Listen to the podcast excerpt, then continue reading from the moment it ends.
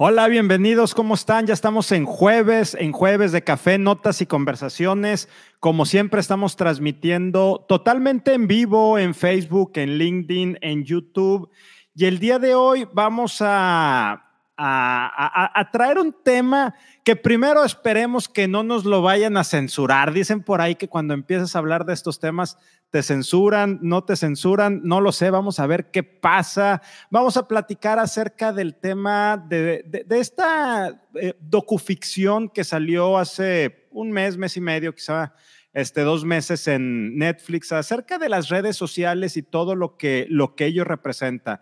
¿Por qué estamos trayendo esta conversación el día de hoy?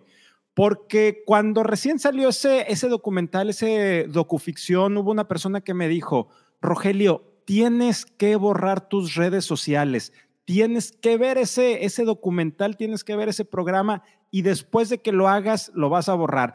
La verdad es que dije, ¿qué me podrán estar mostrando? ¿Qué podrá traer que no sepamos ese, ese monstruo que a veces este, es un estigma que tenemos con las redes sociales?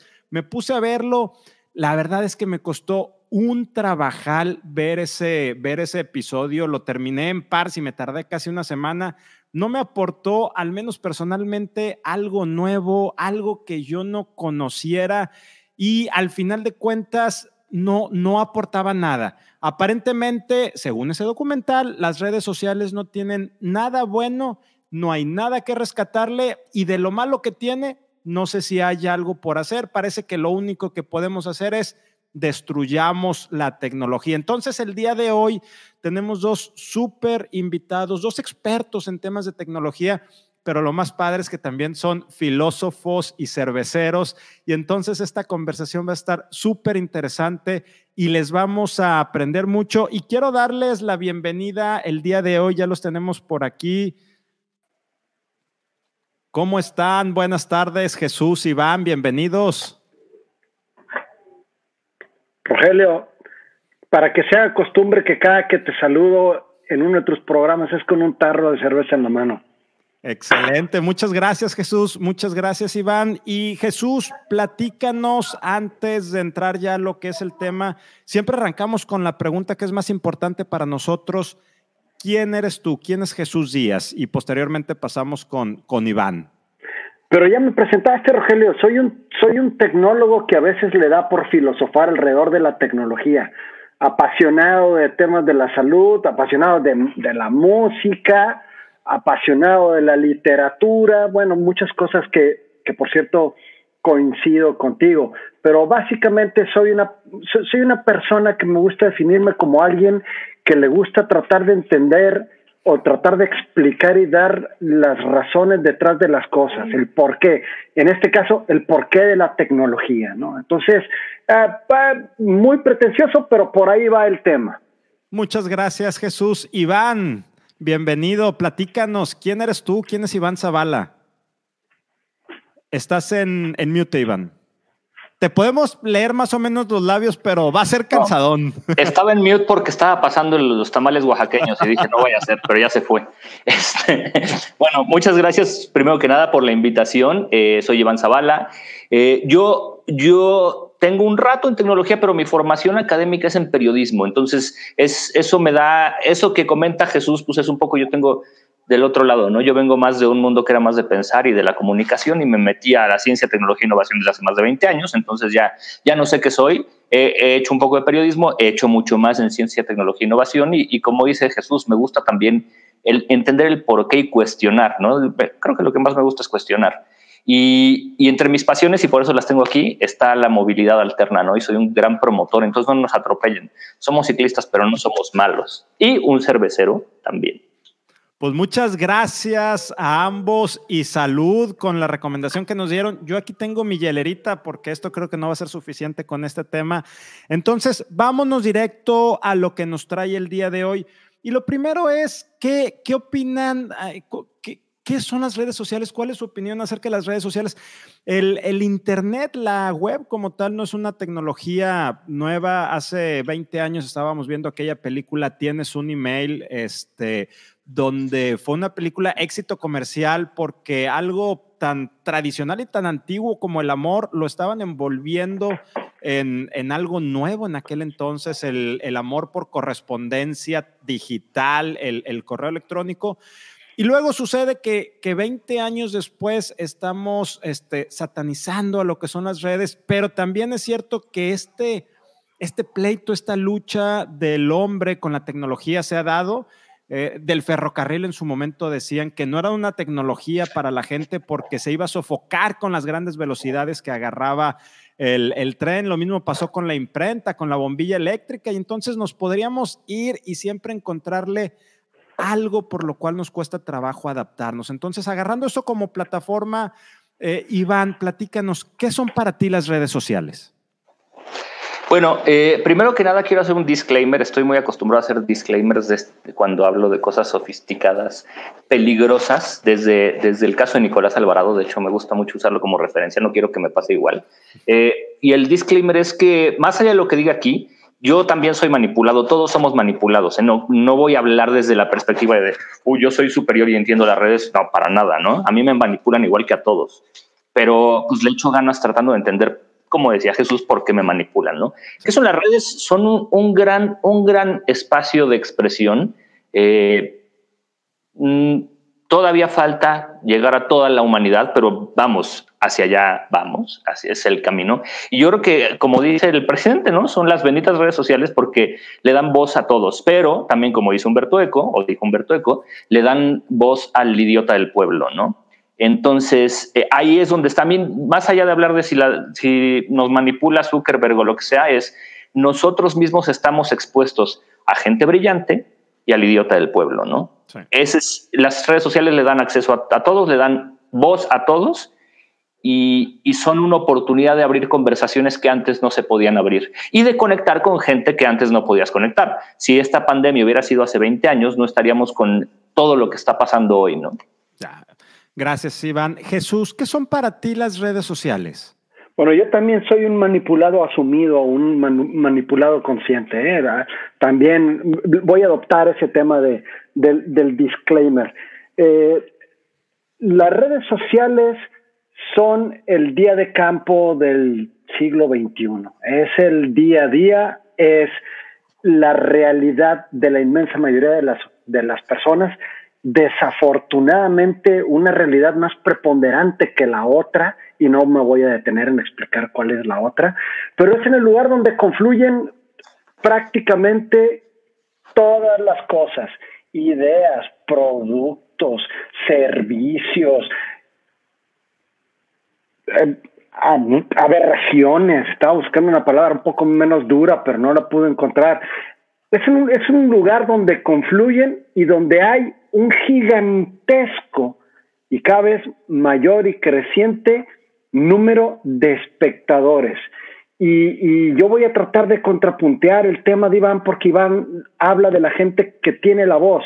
Yo me preocupo de, la, de, de, los espectadores, de los que están oyendo las voces, que son, o sea, sigilosamente la gente que está ahí atrincherada o la gente que está más que atrincherada, agazapada, escuchando, no diciendo nada, son muchísimo más que los que están diciendo. Es cierto, el idiota del pueblo y es cierto que el sabio tienen un espacio y todo el mundo tiene sus cinco minutos, o también Warhol decía, no, ahora sí que es el, este hubiera sido el sueño de Warhol o la pesadilla de Warhol cuando decía que todo el mundo tiene sus dos minutos de fama, bueno, esta es la posición. El problema es, ¿qué pasa con toda la masa silenciosa que no hace nada y solo consume? Ahí es donde yo creo que valdría la pena también tener una, una discusión. Ya. Muchas gracias, Jesús. Les recuerdo a todos los que nos están escuchando que estamos total y viendo, que estamos totalmente en vivo y todas las preguntas que nos vayan haciendo o cualquiera que le quieran hacer a nuestros invitados, las vamos a estar leyendo este, y los vamos a obligar a que nos las respondan definitivamente. Dentro de esta perspectiva de disclaimer que ya dieron Jesús y Iván, evidentemente nosotros con este podcast, con esta plataforma, con este live, estamos haciendo algo similar, ¿verdad? Estamos tratando de compartir nuestros juicios y nuestras ideas.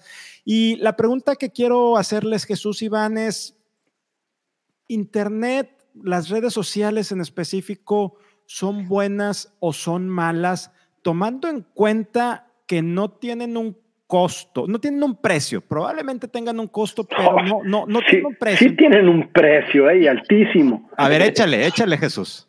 No, no, no, no, termino la idea y luego. Eh, esa es la idea. Son, son buenas, son malas, partiendo que para mí, eh, desde mi perspectiva, no tienen un precio para, para quien las está utilizando, más sí tienen un costo por todo lo que implica la información personal y etcétera que vamos a ir ahondando. Pero échale, Jesús.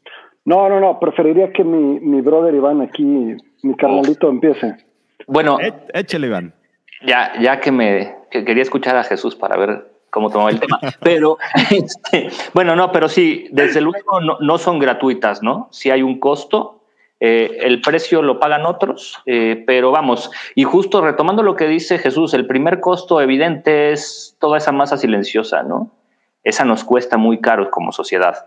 Eh, porque, porque como decíamos, ¿no? Nosotros todos somos manipulados, pero, pero hay quien, quien se encierra más en su burbuja y en este concepto de, la cámara de eco y solo escucho lo que quiero escuchar y voy alimentando, ¿no? Hay un meme ahí que dice, oye papá, pero esa noticia es falsa. No, pero sí dice lo que yo creo, ¿no? Entonces, es, esa masa silenciosa está más susceptible a eso, ¿no? Ese es el costo que yo creo que es carísimo. Ahora, peligrosas yo no creo que lo sean. Eh, estamos en un proceso de aprendizaje. Ha sido tan rápido eh, el cómo se nos vinieron encima las redes sociales que no hubo un proceso de de digerirlas y de adaptarse como, como sociedad, digamos. Entonces, eso es lo que pasa. Peligrosas no creo que sean en la medida que vamos entendiendo, que vamos siendo responsables y que les damos uso. Yo creo que son valiosísimas. Y, justo antes de entrar eh, al programa, platicaba con un, con un amigo y me decía, yo creo que no son peligrosas y son muy útiles para el trabajo. Estoy convencido que profesionalmente pueden ser efectivas. Y no solo pensemos en LinkedIn, el mismo Facebook puede ser muy efectivo, ¿no? Entonces, esa es mi perspectiva. No creo que sean peligrosas y sí, el costo es muy alto para lo que pueden provocar en esa masa silenciosa. Jesús. Yo, yo creo que sí pueden llegar a ser peligrosas. Y ojo con el pueden llegar, ¿no? O sea, no, de entrada no son peligrosas. ¿no? Pero son como un, son, como un animal salvaje. Un animal salvaje se te avienta y te trae la primera y te vuelve su desayuno, o la otra es, puede ser un gran aliado que te puede ayudar y eventualmente hasta ser tu cómplice y tu protector en, en muchos temas. El problema es qué pasa en el proceso de domar, de, de, domar el animal. ¿Quién te va a ayudar a domar el animal? ¿Quién, ¿Quién tiene experiencia? ¿Quién se asume experto en domar el animal? Entonces ahí, ahí empieza una serpiente que se, muere la, que se muerde la cola, ¿no? El famoso Uroboros. Es un ciclo infinito donde unos claman tener la verdad y otros asumen tener la verdad y otros asumen como ignorantes y entonces empiezan a seguir y entonces se vuelve un problema de por dónde. La pregunta es, ¿por dónde empiezo con las redes sociales? Claro. No sé si opines lo mismo, Iván. O sea, si, si, alguien te preguntara, a lo mejor tu hijo nunca te lo hizo tal, pero si papá, si te hubiera, dicho, si te hubiera dicho Mateo, tu hijo, oye papá, dame un ABC así rápido, un quick introduction de lo que es las redes sociales y cómo debo usarlas. Ah, pensando que se lo vas a decir a un niño, ¿cómo se lo dirías, Iván? Así rápido. Claro, eh, yo creo que ese es, ese es, clave y es lo que comentamos un poco antes de entrar, ¿no? Eh, las redes sociales son una herramienta que puede llegar a ser muy peligrosa si no prestas atención. Son una oportunidad de crear y de difundir ideas y es lo que le he dicho a Mateo, ¿no? Hay que, hay que participar en las redes como creador, no solo como consumidor, ¿no? Pero ahorita dijiste algo, Jesús, que me, que me hizo clic, que fue quién se asume experto y me lleva a la parte peligrosísima que dices. Eh, Elon Musk es el gran rival de, Mark Zuckerberg, ¿no? O sea, Facebook contra Tesla, digamos, ¿no? Pero Elon Musk critica mucho el camino que ha tomado Facebook y la inteligencia artificial y todo, y de repente sale y presenta su Neuralink. Y la gente que se cree no manipulada porque sigue Elon Musk dice, es que yo sí quiero que me implanten el Neuralink. Y te van a meter una cosa en el cerebro que tiene todo el potencial de dominarte, ¿no? Justamente.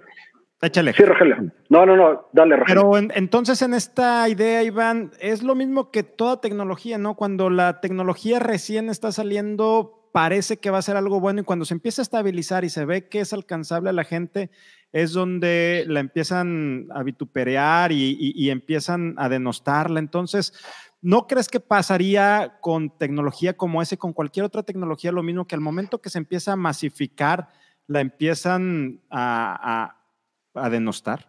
Sí, sí, bueno, tú decías en tu, en tu, artículo y así empezabas, ¿no? El caso, por ejemplo, de, del tren, ¿no? Del ferrocarril el, potencial del ferrocarril no tenía ese ingrediente de manipulación, ¿no? Entonces, hay tecnologías que sí, y, vamos, el, la radio fue lo mismo en su momento, la televisión era la caja tonta y se hablaba de lo mismo, ¿no? Simplemente la, radio y la televisión eran escopetazos, ¿no? Aventaban una manipulación masiva idéntica para todos. Y el potencial ahora es individualizar y darte donde te duele, donde tú quieres, ¿no? Donde sí te va a llegar al corazón. Y, hay, otra, y hay otra diferencia muy grande y muy importante en este tema, que es el alcance. El famoso, perdón, nosotros los tecnólogos tenemos la deformación de usar muchos anglicismos o muchas palabras en inglés. El reach no es lo mismo. La locomotora en su momento que tenían acceso solamente un puñado de personas y casi siempre era gente que tenían los medios para hacerlo. El día de hoy hay más dispositivos conectados a internet que personas en el mundo. O sea, lo, cual, lo, cual podemos, lo, cual podemos decir con un cierto nivel de certeza que hay miles de millones incrementándose internautas en todo momento interactuando, pero me regreso a lo que decían al, al mero inicio cuando, cuando presentó o dio su presentación consumiendo contenido, no proponiendo contenidos, esa masa silenciosa. Entonces, eso es un caldo de cultivo, eso, eso es un terreno fértil para la gente. Es más, ya no voy a decir para, ah, es más, hablemos claro y hablemos ya un poquito del tema del de, social dilemma, ¿no? Ya, nos, ya no hablemos de gente, hablemos de empresas. Es más, no hablemos de empresas, hablemos de emporios, imperios. Las nueve de las diez empresas más ricas del planeta están vinculadas a tecnología y a Internet. Eso no es gratuito. Eso no es gratuito. Y eso no pasó, además, en un periodo en lo que Henry Ford amasó su, su dinero. Mark Zuckerberg se volvió, eh, bueno, Jeff Bezos se volvió el archimillonario que es en cuatro años. Entonces, híjole, Iván, si quieres continuar la idea. Sí, no, yo creo que ahí hay algo bien importante y, de lo que tú decías, Rogelio, que, que no te convence el social dilema y con el doctor Pisante y algunos otros hubo una conversacióncita ahí en, en Facebook del tema, porque también decía Alejandro, no, no, no aporta nada. Y decía, no, si tú has dedicado un poco de tiempo a analizar y todo, no aporta. Si tú eres un adolescente que estás, llegando a entender esto, eh, te, genera una alerta de decir, oye, pon atención, ¿no? Pero creo que lo más importante es lo que dijo ahorita Jesús de, los emporios. Eh, hay, hay una estigmatización en contra principalmente de Facebook y seguido Twitter. Y no, también Apple, también Microsoft, también Google, todos, ¿no? Todos están captando información y todos tienen demasiados data points de ti para poder empujarte ideas, ventas, etcétera. Y, y simplemente es que lo que decía, te van llegando más al corazón, ¿no? Entonces, eso es a mí lo que me parece más, más interesante desde un punto de vista de análisis, cómo, cómo estas empresas van conociéndote incluso mejor que tú, ¿no? Ya, me, está, me están saliendo muchísimas, muchísimas preguntas. La primera, la primera de ellas es, ¿no estaremos subestimando a las personas? no nos estaremos volviendo... Eh, tienes, mucha, tienes mucha fe en la humanidad, Rogelio. No nos estaremos volviendo muy conservadores, donde estamos regresando nuevamente a la rectoría y tutoría del Estado, porque el pobre ciudadano eh, la pobre persona que aún no alcanza su grado de emancipación, tenemos que cuidarlo. Sí, estoy totalmente de acuerdo con lo que decía ahorita Iván, que si no le has dedicado tiempo, sí te lanza una alerta, totalmente de acuerdo, pero ya, me lanzó la alerta, lo entiendo. Y entonces, ¿por qué en vez de borrar mis redes sociales, las puedo borrar definitivamente o estigmatizar, lo puedo hacer. No empiezo a pagar por un sistema de correo electrónico, no empiezo a pagar por un servicio de mensajería, no empiezo a pagar por un tema de mapas y ahora sí podré exigir y, todo, todo lo que dice eh, este social dilema que causa adicción, que tú eres el producto, que es el algoritmo, que te roba la privacidad, que polariza, que desinforma. Pues todo eso es cierto, ¿eh? Todo eso es cierto. Todo lo que acabas de decir, todo eso es cierto. Total y absolutamente. Pero ¿por qué entonces, en vez de estarme peleando y queriendo que alguien los regule, que obviamente todo acto de la humanidad tiene que ser regulado, porque muchas cosas luego nos perdemos, pero ¿por qué no empezamos a pagar por lo que por lo porque que porque queremos, porque somos unos baquetones, Rogelio, todo lo queremos gratis. Todo lo queremos gratis, ese es el problema. Y, y lo gratis se da, pero por un costo, que volvemos a lo que hablamos hace un rato. Si es gratis, pero tiene un costo. Iván, déjame te hago una, una pregunta y si quieres, eh, antes de responderla, que nos acompañes en este tema.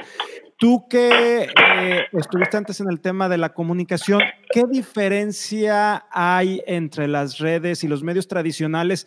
Y me voy a ir hace que fue un mes cuando, no me voy a meter tanto en el tema, sino en la manera en que se comunicó, cuando aquí en el país, en México, se autorizó que se hiciera una consulta a los exgobernantes o a los expresidentes, este, con ciertos cambios que hubo en la iniciativa, cinco o seis periódicos diferentes te daban una noticia que si tú no tuvieras contexto y lo lees, dices, ah, caray, de, o sea, ¿de qué me están hablando? Unos decían que sí, otros que no, otros que más o menos. Entonces, platícanos. Eso, eso, eso me encanta, ¿no? Bueno, una, ¿qué diferencia tienen? Es, esa es, la primera respuesta es muy simple, ¿no? ¿Sabes por qué, por qué Televisa y Jacobo que se volvieron lo máximo? Porque antes de, las noticias se leían en las mañanas en el periódico, ¿no? De repente hacen un noticiario en la noche donde están las noticias del día. Le ganan 12 horas al periódico. Desde ahí empieza una transformación, ¿no? El, el periódico, el diario tenía que tomar otro ángulo porque la noticia rápida ya se había enterado la gente con Jacobo. Lo digo, por, por, darte una referencia de cómo pasó con esos medios, ¿qué pasó con las redes sociales? Se volvió a dar el mismo caso, ¿no? O, con el Internet, ni siquiera con las redes sociales, porque incluso desde antes, me acuerdo en los años 90, uh, tenía yo un iconito junto al reloj de mi Windows que tenía las, las alertas de noticias de Yahoo y algunos otros, ¿no? Pero vamos, entonces la noticia, yo ya no tenía que esperarme a, ver a Jacobo para estar informado y volvió a generar otra evolución. Eh, ahora, lo que tú dices, regresando ya, llegando a este, a este milenio, ¿no? Los medios tradicionales cumplen un rol, deberían de cumplir un rol más de análisis y de profundidad, ¿no? Yo me enteré rápido en un tweet que se está incendiando la, la, presa, la, maquinaria de la presa de Chihuahua se está incendiando. Me enteré por un tuit y yo voy a consultar un canal de televisión, un diario, para entender un análisis y comprender qué pudo haber motivado que alguien estuviera interesado en ese incendio, por decir algo, ¿no? Ahora, los medios tienen agendas, ¿no? Cada medio, Reforma, La Jornada, Reforma el Norte, etcétera, cada uno tiene su agenda de acuerdo a sus intereses políticos, a sus ideologías, etcétera, lo cual está bien, ¿no? Y cuando uno se agarra un periódico y lo va a leer, se da cuenta que en unos escriben los de derecha, en otros de izquierda, etcétera, ¿no? Y pues está bien, pues tienen su audiencia y están en su derecho. Eh, y eso es lo que pasó en ese momento, ¿no? Cada quien lo hizo y lo hacen porque tienen intereses y le rinden a anunciantes de la misma manera que le rinde Facebook o Twitter. Entonces, pues simplemente estos son más rápidos, ¿no? Y uno va consumiendo que decíamos hace ratito, ¿no? Tú, tú en Facebook eh, le das like a los amigos que piensan como tú y sigues a la gente que piensa como tú. Lo mismo haces cuando tú compras el, decides comprar el Reforma es porque piensa como tú. Cuando tú decides comprar la jornada es porque piensa como tú. Entonces es lo mismo, simplemente cambió la rapidez y eh, el target, ¿no? Estos medios, bueno, los, los medios actuales, llámese Flipboard, este, Facebook, etcétera, te permiten targetear a tu audiencia. Es decir, yo quiero llegarle a la gente que anda en bicicleta. Porque la gente que anda en bicicleta le va a interesar la noticia de las ciclovías. A la gente que dice que es fan de los automóviles no le voy, no va a perder mi tiempo, ¿no? Entonces yo creo que esa es la diferencia, cómo, cómo hay una agenda y la agenda en redes sociales, claro que la hay y rinde a intereses económicos, políticos e ideológicos. Y déjame me muevo, Jesús, Iván, al gran villano que siempre sale, todos hablamos de él con familiaridad, pero nadie lo conocemos, nadie lo entendemos y es necesario en toda buena historia el algoritmo. ¿Qué diantres es el algoritmo? ¿Es bueno? ¿Es malo? ¿O es la manera de generar más negocio para la organización? Como la televisión, cuando está lo crítico, que ya vas a ver quién, quién, está cometiendo el asesinato, te meten tres, cuatro minutos de, anuncios o te mandan a la siguiente semana. Eh, ¿Qué es el algoritmo, Jesús? El algoritmo es la inteligencia que está atrás de toda la información que está siendo recopilada por todos los diferentes medios, tuya, personalizada, porque el tema es que esto lo personaliza, no es de grandes masas. el, poder de cómputo, la tecnología el día de hoy te da la posibilidad de poder entender a nivel individuo todo lo que estás haciendo y las cosas que te gustan. Entonces el algoritmo lo que hace es está aprendiendo de ti de tal manera que te va dejando migajas en el camino para que tú puedas cumplir con un objetivo que normalmente persigue una monetización, empujarte alto algo, venderte algo.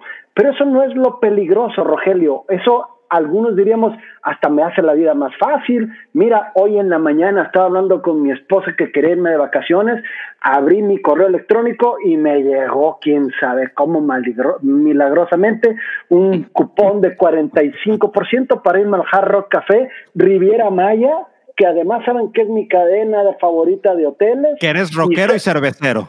Y que, y que, tengo, y que tengo muchas ganas de, y que tengo muchas ganas de embriagarme en la playa. O sea, el, algoritmo fue lo que llevó a que sucediera eso. Pero eso no me preocupa, Rogelio. ¿Qué es el algoritmo? El algoritmo es alguien que no solamente eh, pretende venderte algo, que eso ya de por sí es malo, pero eso es lo más incipiente. El problema del algoritmo es que busca cambiar tu comportamiento moldear tu comportamiento. Si tú a mí me preguntas y volvemos al análisis de las redes sociales, que no el Internet, ¿eh? porque el Internet es muy diferente, es otra historia, o, las páginas de contenido, o eh, no, estamos hablando de las redes sociales. Todo lo que es gratis, vaya, ¿no? Vamos a decirlo así, todo lo que es gratis, el correo electrónico gratis, porque el correo electrónico necesariamente es, es una red social. Todo, todos aquellos productos que son gratis al final del día, el algoritmo lo que busca es poder influir en ti y cambiar tu comportamiento.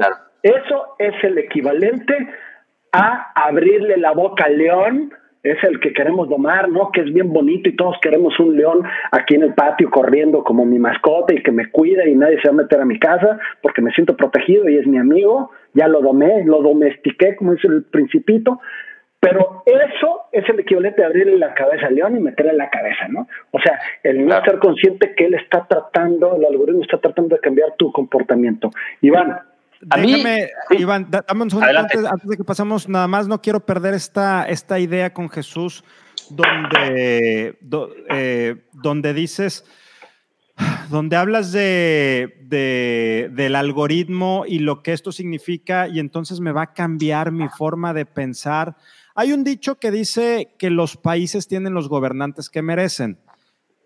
No nos manipulan también porque somos las personas que merecemos y no tenemos la capacidad de raciocinio, no nos gusta leer, no nos gusta, no nos gusta echarnos el lobo estepario. O sea, ¿qué diferencia entre el lobo estepario y el algoritmo? Eh, eh, entonces, ¿no nos lo estamos mereciendo? Échale, Iván. Sí, o sea, una, a mí no me preocupa como decía Jesús, que te vendan, ¿no? Que, me aviente cosas que voy a comprar. En parte lo agradezco. Trato de borrar mucho mi historial y algunas cosas porque tampoco quiero que, porque sí te acaba convenciendo, ¿no? O sea, si, acabas diciendo, o sea, a lo mejor hoy me levanto y digo, no quiero ir de vacaciones y en tres días estoy diciendo, no manches, que me urgen unas vacaciones. Pero ¿por qué? Pues, sí, pero vamos, me preocupa más la parte ideológica. Ahora, este, bueno, primero que nada, es como Thanos, ¿no? Es inevitable. Sea, ya llegó y ya no se va a ir. No hay manera. Este, y el creo que donde, donde está más el problema hoy en el tema de que si es el, tenemos el gobierno que nos merecemos o somos las personas que debemos ser, etcétera, yo creo que una parte fundamental que nos falta como, como ciudadanos digitales es el escuchar lo que no queremos, ¿no? El, el problema es cuando yo veía a López Dóriga o a Jacobo Zabludowski o agarraba el diario hace 20 años, 30 años, veía lo que no me gustaba y lo que sí me gustaba. Y con eso formaba un criterio. Porque me tocaba verlo, porque Televisa tenía que aventar sus noticias que iba a aventar para todos, ¿no? Ahora no, ahora yo puedo bloquear a los que no me gustan, ¿no? Yo te diría, yo tengo, yo hago un par de cosas que sí creo que son valiosas. Una es consumo medios de Rusia, de Medio Oriente y de China, diario. Todos los días forman parte de mi lectura de noticias. Y entonces pasa al extremo lo que tú dices. Una noticia que tiene que ver con Trump, la BBC le va a dar una interpretación, Al Jazeera otra y Xinhua otra totalmente distinta, ¿no? Y de repente vas a ver los que están defendiendo a los palestinos y los que están defendiendo a los, este, ahorita Armenia y así, ¿no? En fin, entonces eso, ¿no? Tenemos que meternos a lo que no nos gusta para poder formar ese criterio. Y estaba pensando también cuando reflexionaba sobre esta charla, sí soy fan de Humberto Eco porque lo voy a citar por segunda vez. Eh, Humberto Eco hablaba de tres eh, niveles, alto, medio y bajo, que eran la baja cultura, la media cultura y la alta cultura. Lo voy a llevar a la música, que es algo muy simple. La baja cultura, la grupera. La alta cultura, la música clásica, baja. La media sería la música New Age. Me siento culto porque escucho New Age, pero realmente no es una música muy compleja, nada, es un pianito, un organito y ya. Eso, eso es, creo que el segmento más peligroso. La baja cultura, o sea, la gente que te está haciendo manipular, que le gusta que la manipulen, todo ahí está. Los otros están en su nube, es la élite, es esa gente que incluso que dice, no, mis hijos no consumen tecnología y tal, pero esa media cultura que se cree informada es la que más riesgo representa porque tienen poder adquisitivo, tienen influencia y están jurando que no son manipulados, ¿no? Porque, pero son los que no quieren consumir lo que no les gusta oír son los que sacaron a la Gran Bretaña de la Comunidad Económica Europea y es lo que le llaman en las redes sociales los white spaces, los espacios en blanco, que es ese es el target. Rogelio, no somos, perdón, y ahí voy a asumir un poquito una postura de entendido, ¿no? Que no de iluminado. Tú y yo somos un poco entendidos del tema. Nosotros no le importamos a Facebook, ¿no? Esa es la verdad de las cosas. Tampoco le importa, y perdón que lo voy a decir, y no lo voy a usar en términos de ninguna manera despectivos, tampoco le interesa un indígena rarámuri, ¿verdad? O sea, no le interesa, le interesa esa franja grande que escucha NewAge. Ojo, estoy siguiendo el ejemplo que dijo Iván, ¿no? Sí, nada más era por poner algo en medio. ¿no? Sí, no, no, claro. Eso, eso, esos que están, esos que están. ¿Dónde dejaron al reggaetón? Por Dios. bueno, es que, bueno, Rogelio, es que estamos hablando de música, güey. El reggaetón no es ni música. El, el, pero, pero bueno, volviendo al tema, y, y, y ahí está el tema, y, y aquí está lo bueno las grandes empresas monetizan y se vuelven millonarios con esa franja. Sí. Con esa franja, porque esa franja no solamente le venden cosas, le meten cosas en la cabeza, les cambian ideología, les cambian posturas, los hacen votar por gente. El problema no es el derechairo o el chairo, no, esos nunca van a cambiar de parecer. Nunca. a ver, dime, ¿cuándo has visto que un chairo cambia de parecer? O un derechairo que lo hayas hecho chairo. Nunca. No. ¿Cuál es el target? Aquellos que están en esa, en esa franja que podrían irse para un lado, para el otro. Exacto. Eso es, eso es en el mundo en lo general. Las redes sociales están apuntando a esa gente. ¿Y cómo lo saben? Pues ahí sí, para que veas, yo sí creo, porque tú dijiste que era un, un, un docu, ¿cómo dijiste? Docuficción. Un docuficción.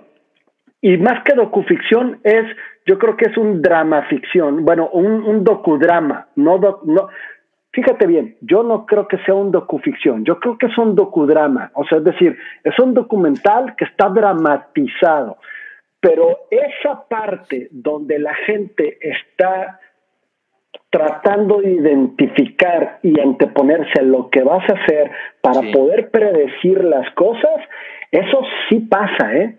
Eso los, eso los, los algoritmos lo hacen, Iván.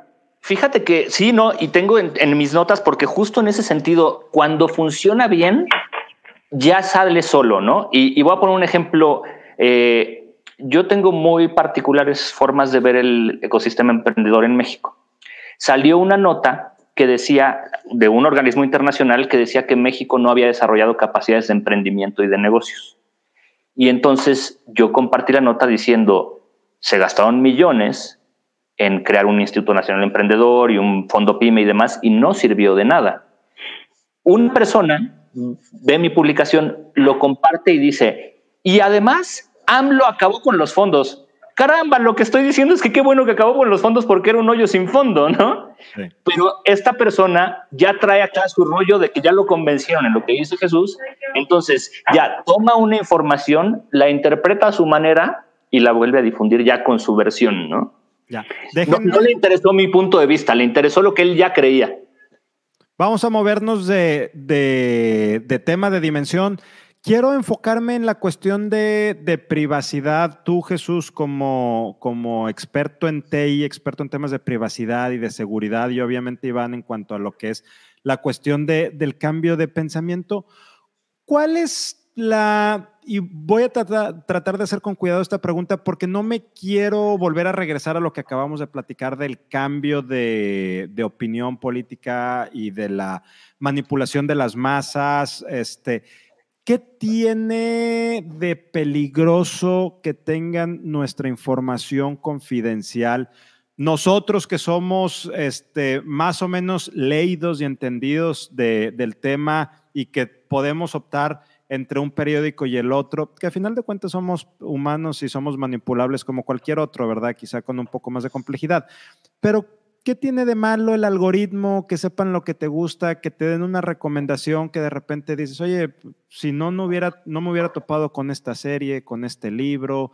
Eh, quisiera saber, de, ya, ya, ya dejando el tema político, porque si no, ahí nos da una hora. ¿Qué tiene de malo que tengan nuestra, nuestra información, que sepan incluso un poco más que lo que nosotros sabemos de nosotros mismos, que ojo, las empresas, nuestros empleadores a veces lo saben con el tipo de psicometrías que nos ponen y exámenes, quizás no a ese nivel de detalle, pero también hay algo. Entonces, quisiera escucharlos. Iván Jesús, el que ustedes, el que guste, adelante. Lánzate, Iván. No, yo, como decía, ¿no? Es como Thanos, es inevitable. Eh, no me preocupa, o sea, yo, yo soy un poco de la idea de no les doy todo, pero tampoco me preocupa que lo tengan, porque no estoy planeando ni cometer un crimen ni nada, so what, ¿no? O sea, vas a saber que ando en bicicleta. No soy el más feliz de que sepas que estaba en el Ajusco el domingo a las 9 de la mañana. Y entonces ahí es donde yo trato de apagar algunas cosas y he decidido, por ejemplo, a mis bicicletas quitarle los sensores. Antes era yo bien freak de el sensor de la velocidad, el de este, la temperatura y todo. Y dije, no, ¿para qué? Porque esa información te lo vas a llegando. Entonces yo soy como que, eh, me, vas a leer, ¿no? Bueno, por lo menos dame algo a cambio, que es una buena recomendación de un libro. Había una revista de espectáculos aquí en Monterrey que decía que si no eres famoso, a nadie le importa. Entonces, este, con la información que puedan tener, ¿verdad? Jesús, ¿qué piensas al respecto? Mira, ¿Qué pasa? No pasa nada. De hecho, de hecho, en medida que queremos las cosas gratis es directamente proporcional a la capacidad o al, beneplácito que tenemos de que tengan cada vez más y más acceso a lo, a lo mío, ¿no? Románticamente hablando, yo sí tengo un problema y es el problema de que nadie me preguntó si yo estaba dispuesto a hacerlo o no. Asumieron que así era, ¿no? La inmensa mayoría de la gente no, no, no, no, le importa eso, ¿no? Es, es un poco, y perdón, eh, voy a poner el, el, ejemplo de la música. oye, ¿por qué es mala o buena la piratería? es que la piratería es para que, o sea, bueno, no la piratería, el intercambio sin restricciones de documentos y de cultura y demás, para no llamarle piratería, le da mayor exposición al artista. Pero el artista dice, estoy de acuerdo, compadre, pero lo menos que puedo hacer es tener un cierto control o un cierto nivel de, de, poder tener la posibilidad de dar permiso o no a si quiero compartirla. Fíjate que...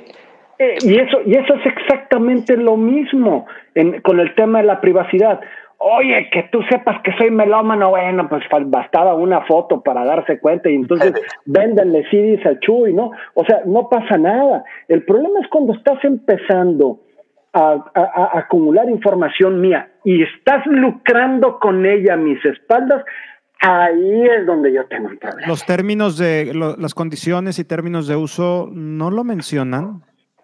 Que no las leamos es otra cosa, pero no lo mencionan. Yo, no las leo porque sé que voy a decir que no quiero, entonces, eh, pero vamos, aquí una coincido con Jesús totalmente, pero no hay que perder de vista otra cosa. No nada más son las redes.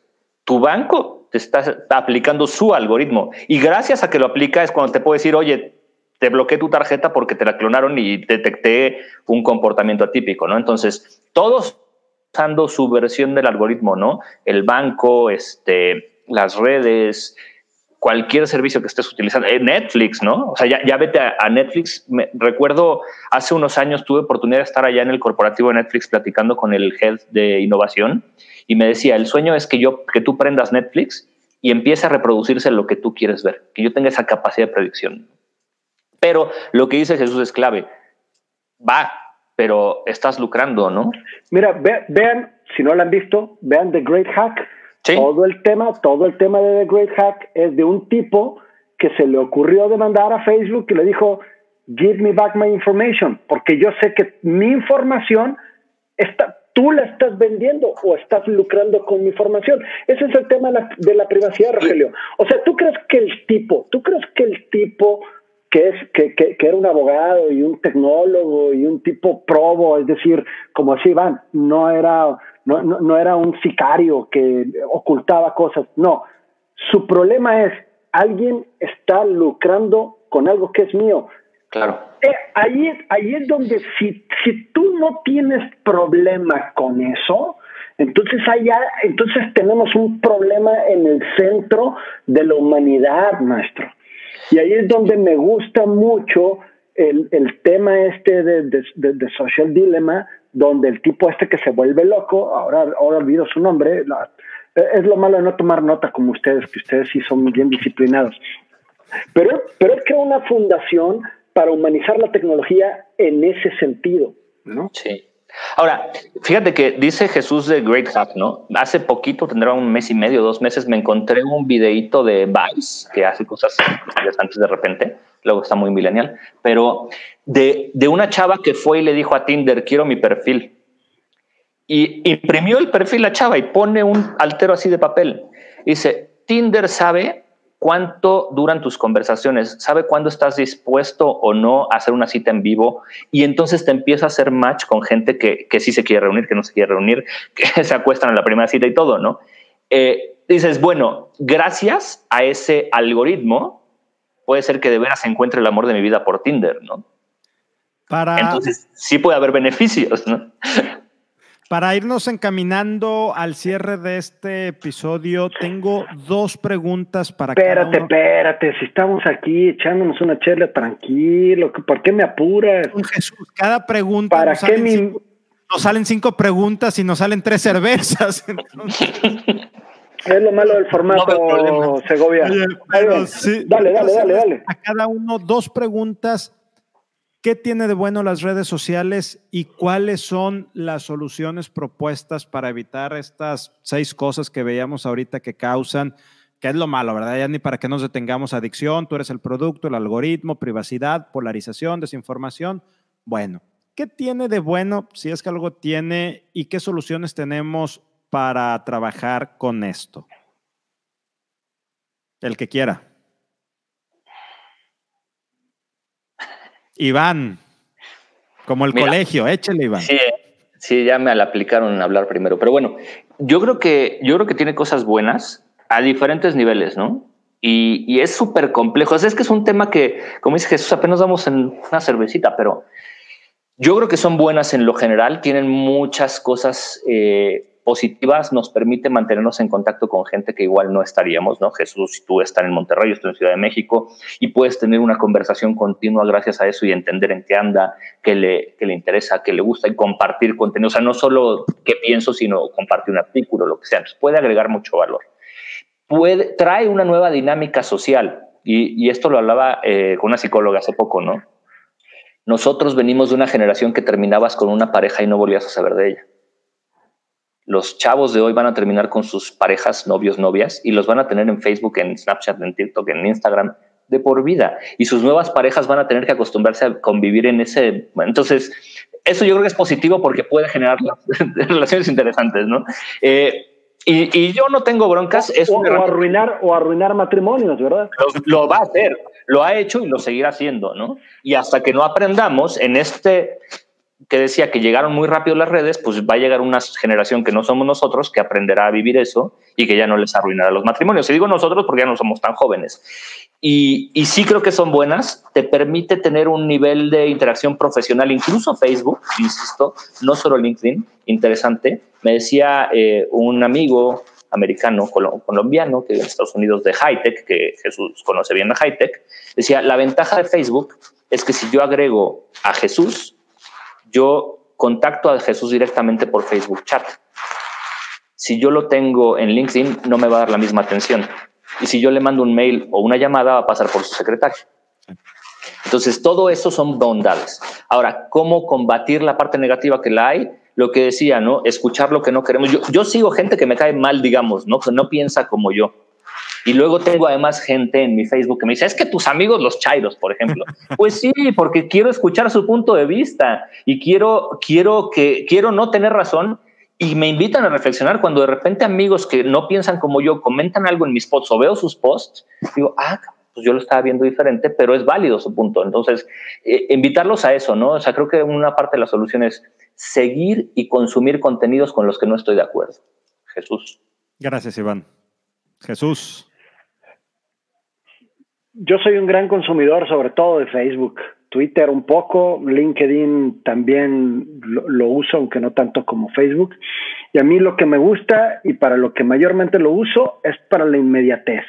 O sea, es para poder tener cercano a la gente que quiero y que de otra manera no puedo hacerlo y eso lo agradezco y por eso yo me precio decir que la inmensa mayoría, no la inmensa mayoría, todas las personas que tengo agregadas en Facebook son amigos míos que conozco personalmente, no, no el amigo del amigo o el otro, o que, o que escuché que tenía los mismos intereses. No, yo la verdad es que lo tengo para poder estar cerca de la gente que quiero. Ahora, no procuro no usar Facebook para estar informado. Procuro no usar Facebook para saber cuál es el pulso de la sociedad en algún tema. Este es uno de los grandes errores que puedes tener pensando en eso. Entonces tiene muchas cosas buenas, porque yo me mantengo en contacto gracias a Facebook y sé de los logros de la gente que quiero, sé de las desgracias de la gente que quiero, etcétera, etcétera. Entonces eso, eso, es, eso es muy bueno. Ahora, la gente, también tengo amigos que están de todos los lados, musulmanes y judíos, chairos y derechairos y pro Biden y pro Trump.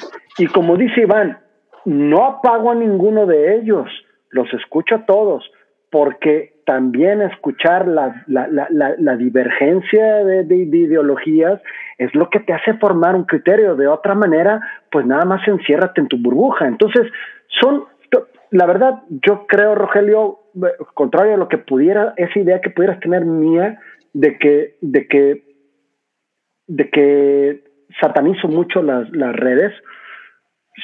Sí les tengo, sí les tengo mucho respeto, en algunos casos hasta miedo. Ya no hay tiempo para contar anécdotas de, de, de, de cosas, de por ejemplo, qué me hizo que una vez me fuera seis meses de Facebook Por eh, supuesto que sí tenemos tiempo, entonces platícanos qué nos hizo que te fuera seis meses de Facebook. Eh, mira, ah, ah, bueno, ahí va.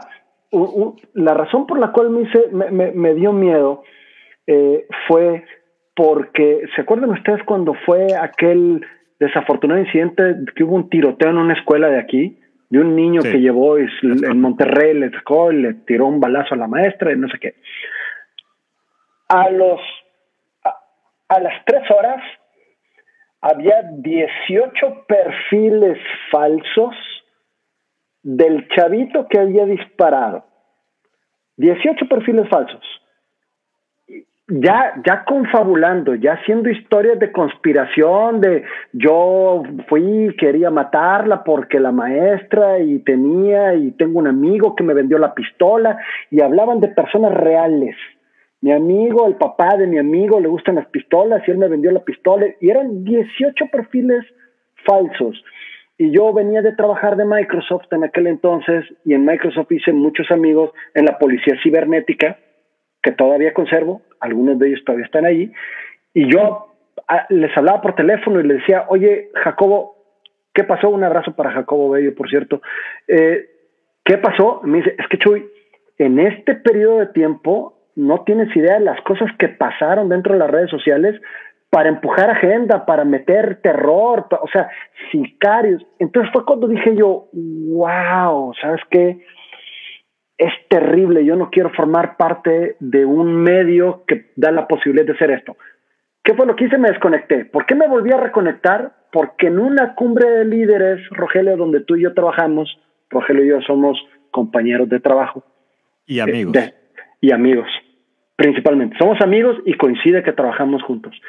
En, en, en, en una cumbre líder estábamos, estábamos comiendo con uno de los conferencistas y platiqué la anécdota y le dije que por eso me había salido. Y me dijo, es que sabes que haces mal. Me dice, ¿por qué? Porque estás desbalanceando las fuerzas en, en, en, en Facebook.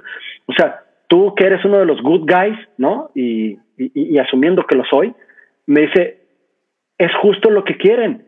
Quieren alejar a la gente que es buena para quedarse con un terreno para ellos solitos. Y eso fue un poco lo que me reconectó. Pero esa es la anécdota. Volviendo, volviendo al otro tema eh, y cerrando la, la, pregunta que me decía Rogelio, yo creo que eh, lo único que hay que hacer en esto es